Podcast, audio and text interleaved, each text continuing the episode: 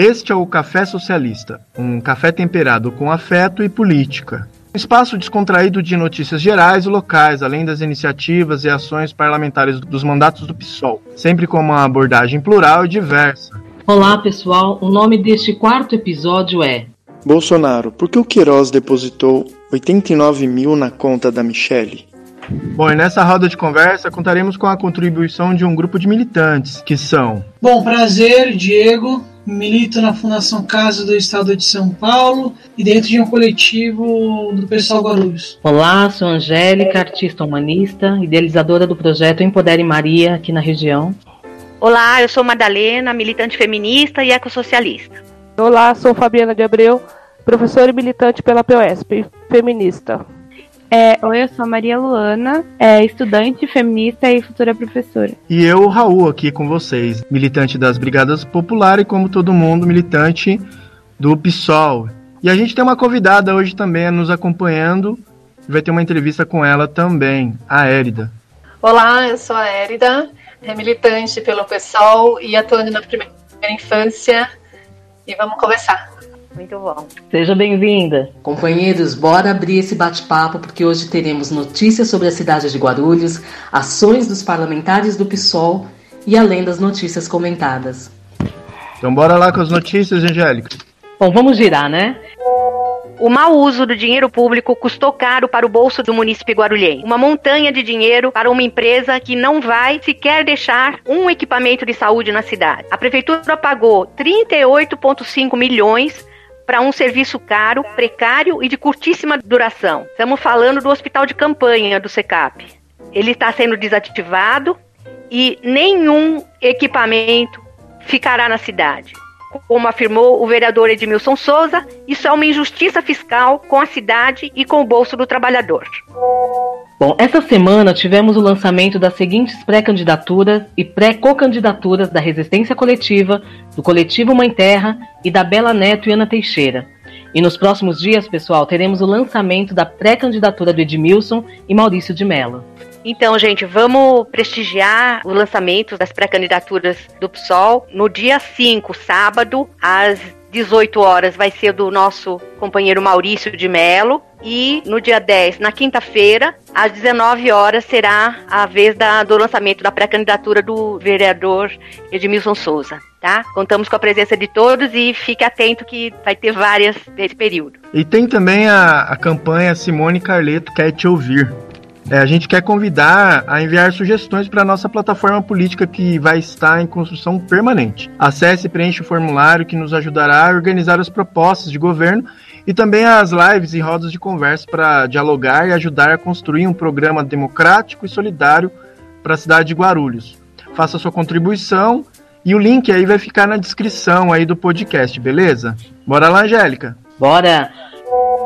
Pessoal, o projeto do GUT acaba com o recolhimento previdenciário do IPREF. O projeto de lei 1787-20, enviado pela Prefeitura Municipal à Câmara, prevê a exclusão do recolhimento previdenciário ao Instituto de Previdência dos Funcionários Públicos Municipais. Um ataque à Previdência e aos servidores. O nosso líder vereador Edmilson votará contra esse desmonte social. No dia 1 de setembro, estivemos no Ministério Público para entregar o manifesto e abaixo assinado contra o retorno das aulas na cidade de Guarulhos. Esta ação ela foi organizada pelo Fórum Popular de Educação aqui na cidade, com a participação do Sindicato dos Professores, a POSP, Simpro, teve a participação de pais e de outras entidades. Nossa pré-candidata à prefeitura, Simone Carleto, e nossa pré-candidata à vice, Eliana Nunes, estiveram presentes neste ato importante. Protocolamos o documento com a promotora e esperamos a data de uma reunião sobre este assunto. Este episódio inaugura essa fase de entrevistas com os pré-candidatos do PSOL, né? Vamos conversar um pouquinho com a nossa convidada de hoje, a Érida. Legal, Érida, seja muito bem-vinda. Por que que você decidiu ser pré-candidata? Quais são as suas propostas? Oi, Madá. Oi para todo mundo de novo. É, obrigada primeiro pela oportunidade de estar aqui, né? Podendo estar junto com o partido e conversando com a população de uma maneira mais clara possível e me apresentar, né? É, então eu sou Érida, Érida Silva, sou guarulhense, né? Eu nasci e cresci aqui em Guarulhos. E, e, eu não imaginava que eu tinha muito apego pela cidade até sair dela, né? Eu saí de Guarulhos para São Carlos e fiquei lá por oito anos, fiz lá minha faculdade, fiz química, sou química ambiental de formação na Federal de São Carlos. É, fiz mestrado e, e achei que ia seguir por esse caminho mais da pesquisa, né? Mas aí eu volto para Guarulhos, porque minhas ligações estavam aqui, né? Minhas relações pessoais, familiares, né? E aí vem é, um chamado para a educação, né? Eu acho que esse chamado vem de família. Minha mãe é professora, tia professora, irmã professora. Eu acho que eu não consegui muito escapar desse, desse caminho, né? Estava meio predestinado. E aí vou para essa área mais educação, mais ligado é, no meu momento à educação no ensino médio, né? Porque química né, é uma disciplina ligada aí já ao ensino médio. Bom, isso me aproxima da escola por uma vertente já um pouco diferente, que é ser, ser professora, né? E atuei na coordenação. E aí as inquietações em relação à educação são sempre muito latentes em mim, sabe? E acho que por isso que eu tentei fugir um pouco no começo. Porque é uma coisa que é muito visceral, né? E eu não sabia se ia dar conta de lidar muito com isso. E quando vem a maternidade, aí vem um movimento avassalador de pensar a educação num, num espectro um pouco mais amplo do que só a escola, né? Então eu começo a me interessar é, pra, por essa educação que está ligada aí à constituição desse ser humano, né? Então, que não é só uma educação formal no âmbito cognitivo, só né, da aprendizagem, né? Estou falando de, de uma formação mais ampla. E a maternidade te convida fortemente a olhar para esse cuidar, né? E eu não neguei esse convite, então foi meu filho Rian, meu filho mais velho, que hoje está com 11 anos, que despertou em mim um pouco esse olhar para a primeira infância. E aí eu faço esse mergulho né, na primeira infância. E aí então eu vou fazer pós-graduação, eu vou estudar, eu viajei, né, eu e uma amiga, a gente, a Vanessa, que me acompanhando essa trajetória. E aí a gente funda, né, depois de um estudo, de entender um pouco que demanda era essa, né? Porque eu já tinha um não meio que construído, né? Não, eu sei o que eu não quero, o que eu, o que eu não quero para a infância. Mas eu precisava construir o sim. Né? Eu acho que esse é um movimento importante quando a gente pensa em política também, né? A gente tem muito claro o que a gente não quer, mas será que a gente consegue construir o sim? Então, o que queremos, né? Eu fui nesse movimento de construir e chego nessa, nesse espaço cultural dedicado à primeira infância, né? E aí já tem uma primeira, uma primeira coisa que é uma novidade, né? Ainda hoje é novidade. Isso aconteceu há oito anos atrás, né? Mas ainda hoje é novidade, que é entender que essa fase da vida do ser humano, ela tem uma cultura própria. Isso implica uma linguagem própria, uma comunicação própria e demandas bastante específicas, né? E, e, aí vem o meu interesse muito profundo pela primeira infância e pela potência que essa fase da vida tem em sustentar e transformar toda a vida de um ser humano, né? Então, é na primeira infância que a gente constrói os alicerces. Se eu fosse pensar na vida como uma casa a ser construída, né? A primeira infância é o alicerce, né? É, é sobre a qual você vai construir tudo que vai estar exposto, o que vai ser poder, o que, vai, o que pode ser visto, né? Só que tá invisível, né? Então, você não vê o alicerce de uma casa. Porém, se ele for fraco, se ele não for bem estruturado, ele não vai dar conta de sustentar o que pode vir a ser, né?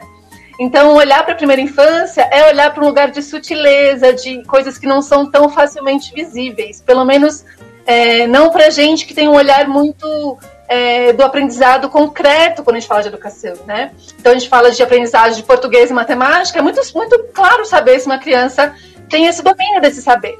Mas se eu falo de um saber socioemocional, né, de um saber que está ligado às suas emoções, ao seu jeito de ser, sua criatividade, perseverança, são valores estruturantes de um ser humano, como é que eu meço isso, né? Como é que eu cuido disso, né?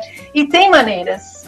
Tem maneiras, e é essencial, em termos de política pública, que a gente consiga olhar para isso, né?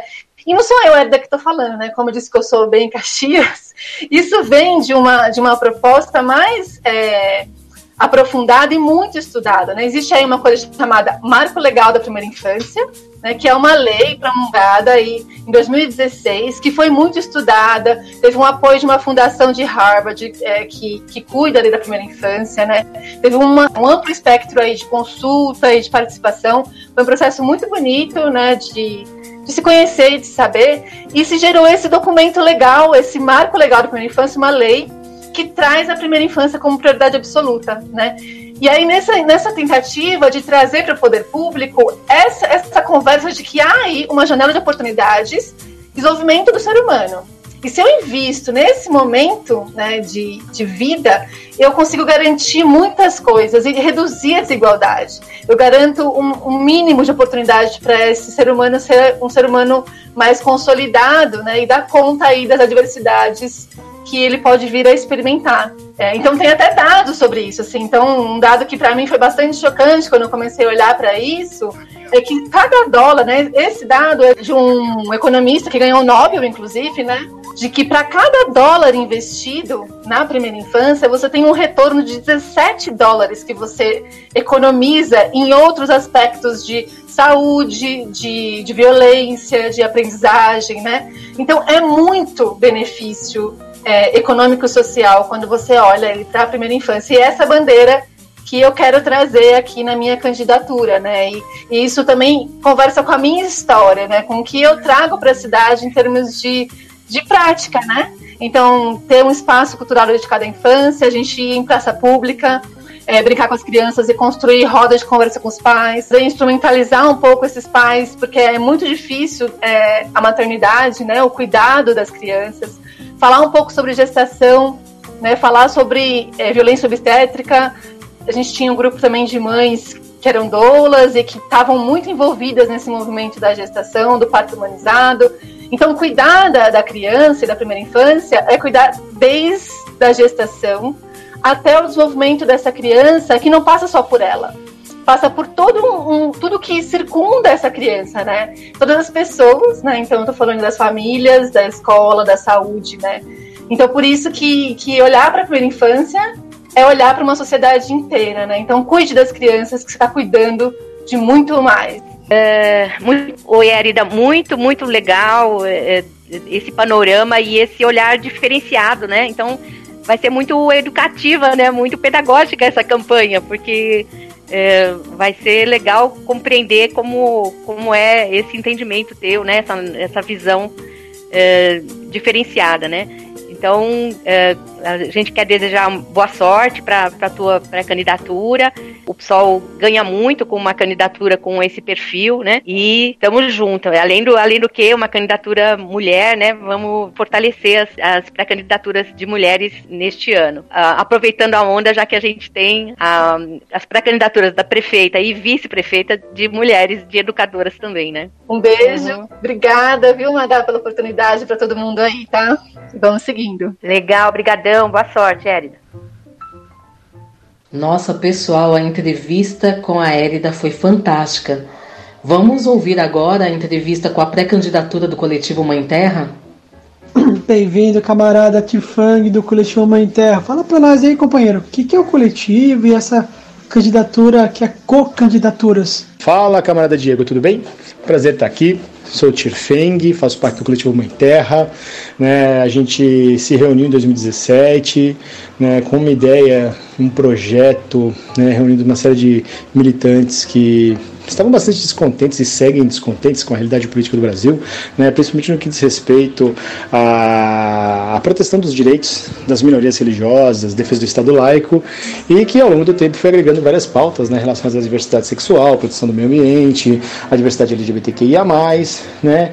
Em 2018 nós tivemos uma candidatura a deputado estadual, e agora em 2020 nós temos duas pré-candidaturas, uma em São Paulo e outra é, em Guarulhos, a vereança. A ideia de uma candidatura coletiva é fazer política de uma forma diferente, horizontal, cooperativa, coletiva, né, onde você tem pessoas reunidas com pautas que não necessariamente precisam ser as mesmas pautas, mas que têm um direcionamento progressista é, em comum e que acreditam que é possível né, uma participação ampla não só dos que fazem parte dos coletivos, mas das pessoas que vivem nas cidades, nos estados, de um modo geral, e que querem construir a política coletivamente e de forma cooperativa. Eu sei que isso pode parecer um pouquinho tópico, mas todas as bancadas que foram eleitas de forma coletiva vêm mostrando um desempenho fantástico nas assembleias estaduais e nas câmaras de vereadores pelo Brasil.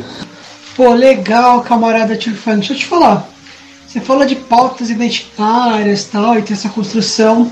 Pensando no coletivo Humanité aqui de Guarulhos, companheiro, quais são as pautas identitárias que você se vê e, se possível, agregar na cidade de Guarulhos, que vocês acham importante estar aí com vocês nesse coletivo?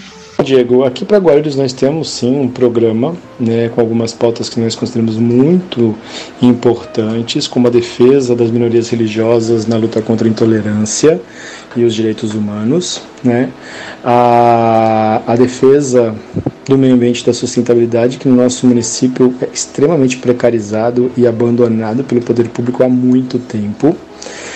As questões relacionadas à saúde, principalmente a saúde complementar, né, que poderia ser muito mais utilizada e, de, e, traria uma democracia, acima de tudo, à população da periferia. Né? E quando eu falo democracia, é o acesso a, a esse tipo de tratamento que é tão elitizado e que poderia transformar a qualidade de vida das pessoas numa, uma qualidade de vida muito melhor.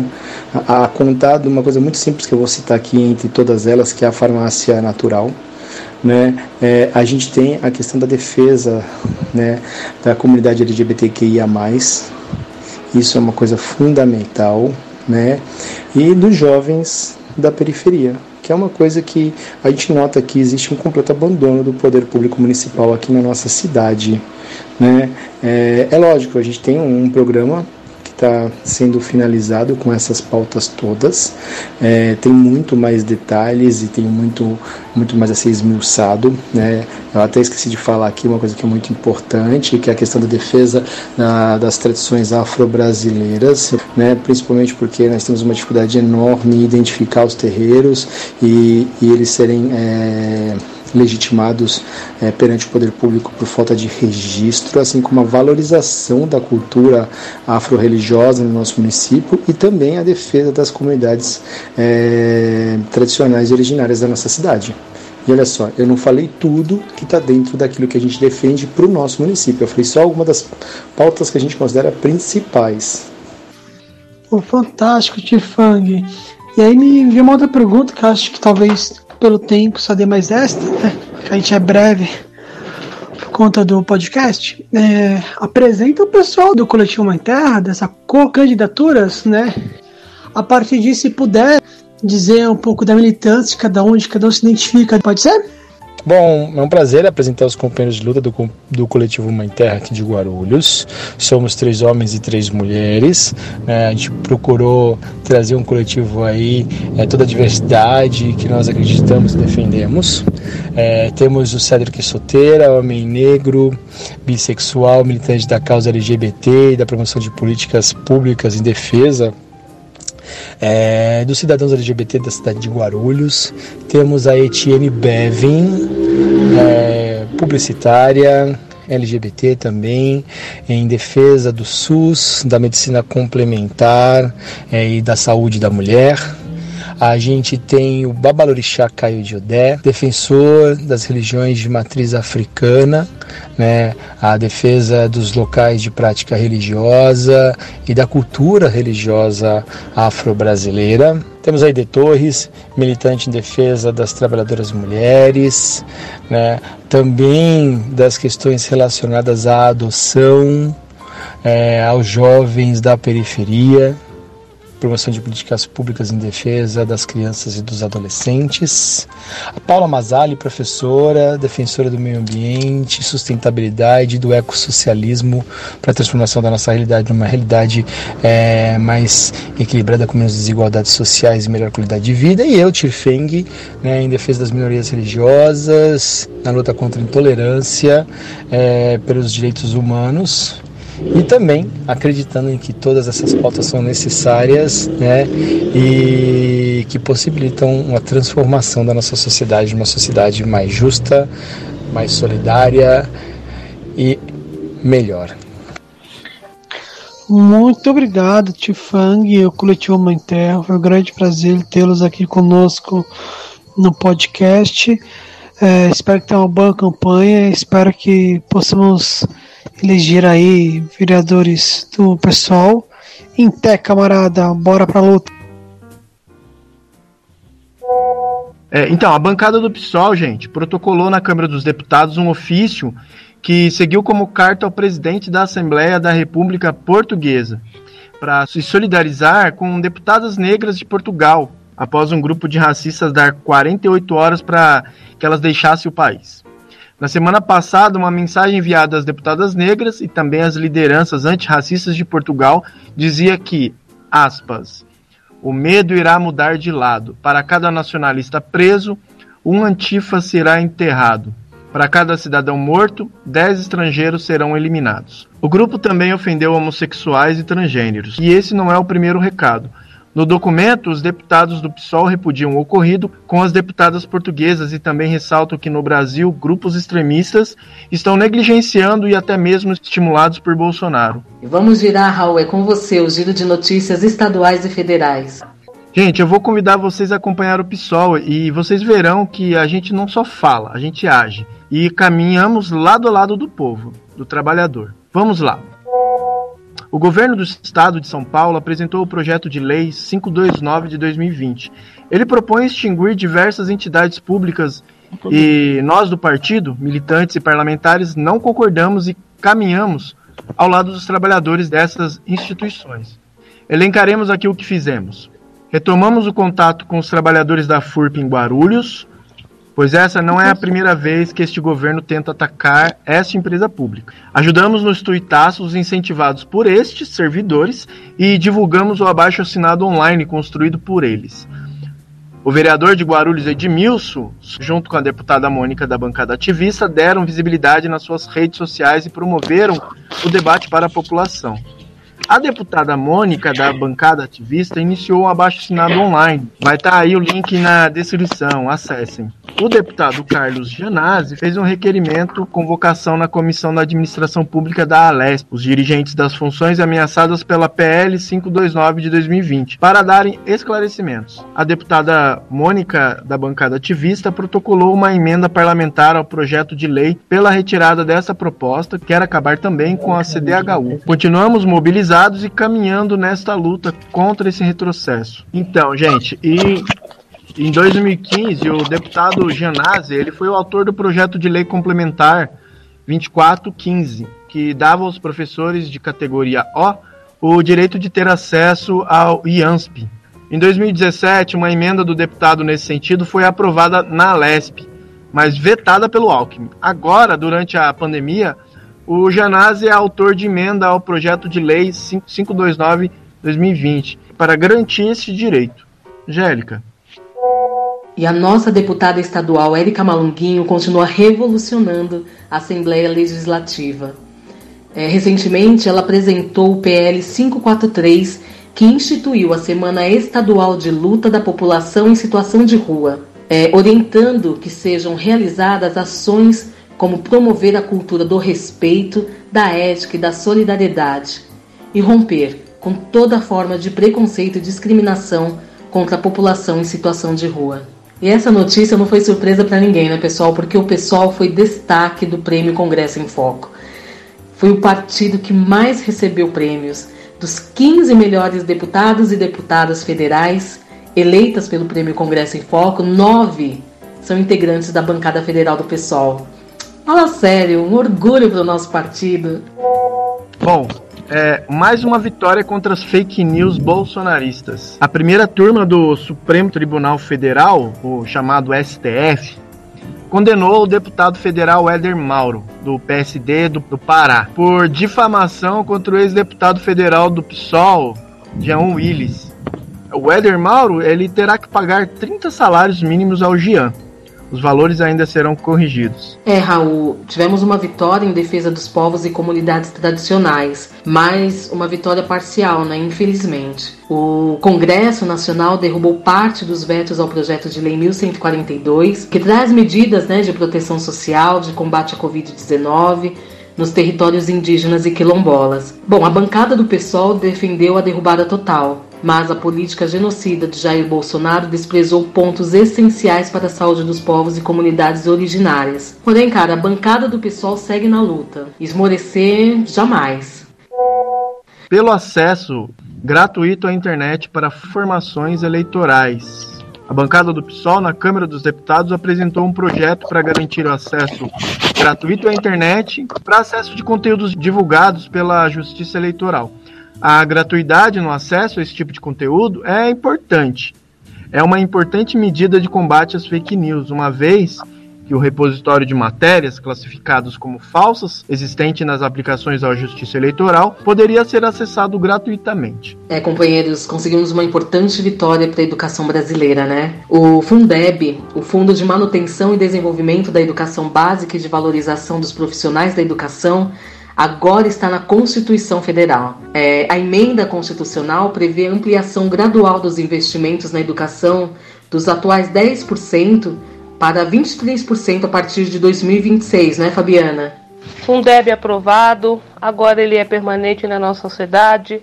É uma importante vitória para a educação básica do nosso país. É resultado né, da mobilização da sociedade brasileira através de estudantes, educadores e defensores da educação pública de boa qualidade. Nossa bancada comemora essa conquista e lutará para que ele seja cumprido a nossa bancada enviou um recado ao ministro interino da Saúde, o Eduardo Pazuello, eh, questionando a falta de posicionamento do órgão contra o absurdo episódio da menina capixaba de 10 anos, vítima de estupro e que encontrou dificuldades para realizar o aborto legal no SUS. Além disso, enviou também à Procuradoria Federal dos Direitos Cidadão um ofício pedindo providências sobre a omissão do Ministério da Saúde, da Família e dos Direitos Humanos a respeito dos dados do relatório anual do Disque 100 em 2019. Entre os números consta que 86,8 mil denúncias de violação sexual contra crianças e adolescentes foram feitas neste ano, o que representa 55% do total de registros. Angélica? É, Raul, o PSOL protocolou uma ação direta de inconstitucionalidade no Supremo Tribunal Federal contra o decreto 9908-19 esse decreto permite a intervenção arbitrária na nomeação e posse de diretores das universidades federais.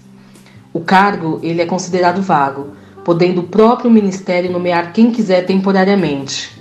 Olha só. E essa medida, criada pelo ex-ministro da Educação Abraham Weintraub, ofende a autonomia e a gestão democrática desses institutos, né, garantidos pela Constituição Federal. É, gente, é absurdo a forma descarada com que eles buscam manipular o controle dessas nossas instituições. A gente tem que tomar muito cuidado com isso. Gente, essa semana o presidente aprovou a extensão até o fim do ano do auxílio emergencial. É, porém, o valor será a metade do que vinham pagando. A bancada do PSOL não concorda e continuará lutando para que o valor seja integral. Muitos lucram, mas 300 reais não paga nem o básico dos trabalhadores e trabalhadoras do Brasil. Angélica? E a nossa bancada na Câmara, junto à Setorial Nacional de Mulheres do PSOL, a Liga Brasileira de Lésbicas, a Articulação Brasileira de Lésbicas, além da coletiva Coturno de Vênus, diante do vazio né, que existe aí no legislativo de mais de uma década, reapresentou o PL que institui o dia 29 de agosto o Dia Nacional da Visibilidade Lésbica. Parabéns, pessoal, visibilidade importa. É, meus companheiros, o PSOL tem uma nova líder da bancada na Câmara. É a nossa deputada federal Sâmia Bonfim. A mais jovem parlamentar da bancada assume o posto no lugar da Fernanda Melchiona, que concorrerá à Prefeitura de Porto Alegre pelo PSOL neste ano. É, meus caros, são as mulheres lutando pela dignidade da vida e construindo a sua história no PSOL. Parabéns, Sâmia! PSOL armado contra o Brasil. O PSOL cobra o governo a respeito de escritório nos Estados Unidos para negociar armas. Devemos cobrar mesmo, pois a sensação de um governo genocida cresce todo dia. Primeiro, este governo passou a criar inimigos, como a esquerda, a imprensa ou quem pensa diferente. De outro lado, passa a liberar e facilitar a compra de armas para o cidadão do bem, aquele que pensa junto igual ao governo. E por fim, quero investir mais em defesa do que em educação e saúde. Foi necessária muita pressão para que o orçamento da defesa diminuísse.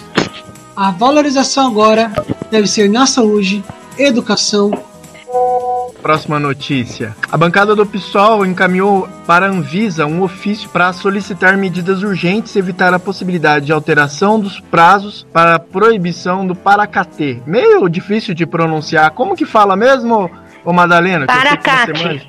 Paracate. Paracate. Muito obrigado. Para quem não sabe, o paracate, como falou aí a Madalena, é um agrotóxico altamente, mas altamente em caixa alta mesmo, gente. Altamente tóxico e prejudicial à saúde e proibido na União Europeia. O partido também protocolou um requerimento de informações cobrando explicações do Ministério da Saúde. Madalena, tem alguma coisa a dizer sobre esse absurdo? É, não, só para reforçar mesmo, gente, porque isso é muito alarmante. Tem um vídeo rolando aí no, no WhatsApp, se você não viu, se informe com uma técnica da USP falando sobre isso. Pra vocês terem uma ideia, em 2017, a Anvisa decidiu que o paracate deveria ser banido do país e deu prazo de três anos para que os produtores encontrassem um substituto. O prazo vence no próximo mês. Nesse período, a indústria aumentou ainda mais o lobby junto aos órgãos governamentais para que continuassem a usar esse agrotóxico. É, estudos apontam que esse agrotóxico ele pode provocar mutações genéticas e até doença de Parkinson, é, inclusive doenças seríssimas em crianças e, e mais assustador ainda, em, em, bebês, inclusive de 0 a 2 anos. Tem estudos disso já. É alarmante, de fato. A gente tem que ficar muito de olho porque é, isso é um genocídio. É assim que essa técnica se refere a esse tipo de agrotóxico. É, Madá, assustador mesmo. E ficou sabendo dessa? É, a publicação da portaria número 2282, de 27 de agosto de 2020, no Diário Oficial da União pelo Governo Federal, está inserida no contexto mais amplo dos direitos das mulheres vítimas de violência sexual. Na prática, a portaria inviabiliza o atendimento das mulheres e meninas vítimas de violência sexual nos serviços da cidade. É difícil. As condições de aborto legal aqui no Brasil, elas infelizmente sempre foram muito restritas. E agora, essa portaria ela só serviu para piorar essa situação. Ela trouxe uma maior dificuldade do aborto dele acontecer, mesmo no caso de gravidez causada pelo estupro. E eu tava lendo uma reportagem é, de uma psicóloga, a Daniela Pedroso, e ela fala, em uma entrevista com a BBC News Brasil, que tudo isso vai fazer com que as mulheres não procurem os hospitais para realizar esses procedimentos, mesmo suas condições seguindo a legislação. E aí o que, que acontece? É, essas mulheres elas seguem direto para os meios ilegais. E o resultado disso é um maior número de mortes entre essas mulheres. Complicado, hein? Bom, e o PSOL segue aí na luta contra as fake news. A bancada do PSOL protocolou um requerimento de informações para cobrar explicações do Ministério da Justiça sobre a abertura de investigação por parte da Polícia Federal contra o Sleeping Giants, Sleeping Giants Brasil, acho que é assim que fala, gente. Grupo que denunciam fake news e conteúdos de ódio associados à extrema direita na internet. Bom, cara, bem recente, aí eu comecei a adotar a onda da rede social do Twitter, que eu não usava. Comecei a seguir essa galera dos Sleeping Giants. Eles começaram, se não me engano, nos Estados Unidos, denunciando muitas propagandas mentirosas, que são as famosas fake news, é, de diversos sites. O que é curioso dentro do que está acontecendo é o procedimento do governo. Este ano, o governo negou assinar um termo na ONU em que 130 países se comprometeram a combater as fake news. Em outro momento, Facebook deletou 35 contas ligadas a movimentos de apoio ao presidente, né? E na CPI das fake news, as empresas públicas estão sendo denunciadas por financiarem sites que propagam isso. Vamos lembrar o caso do Banco do Brasil, em que o filho do presidente se queixa do fim do financiamento e ele é retomado no dia seguinte. Ou seja, projeto do governo manter os gabinetes de ódio, as mídias propagadoras de fake news, por isso caçará quem as combate. Então, declaro todo apoio e solidariedade ao Sleep Gents Brasil e que deixe claro Bom, antes de dar essa notícia aqui, eu vou até beber um gole para comemorar.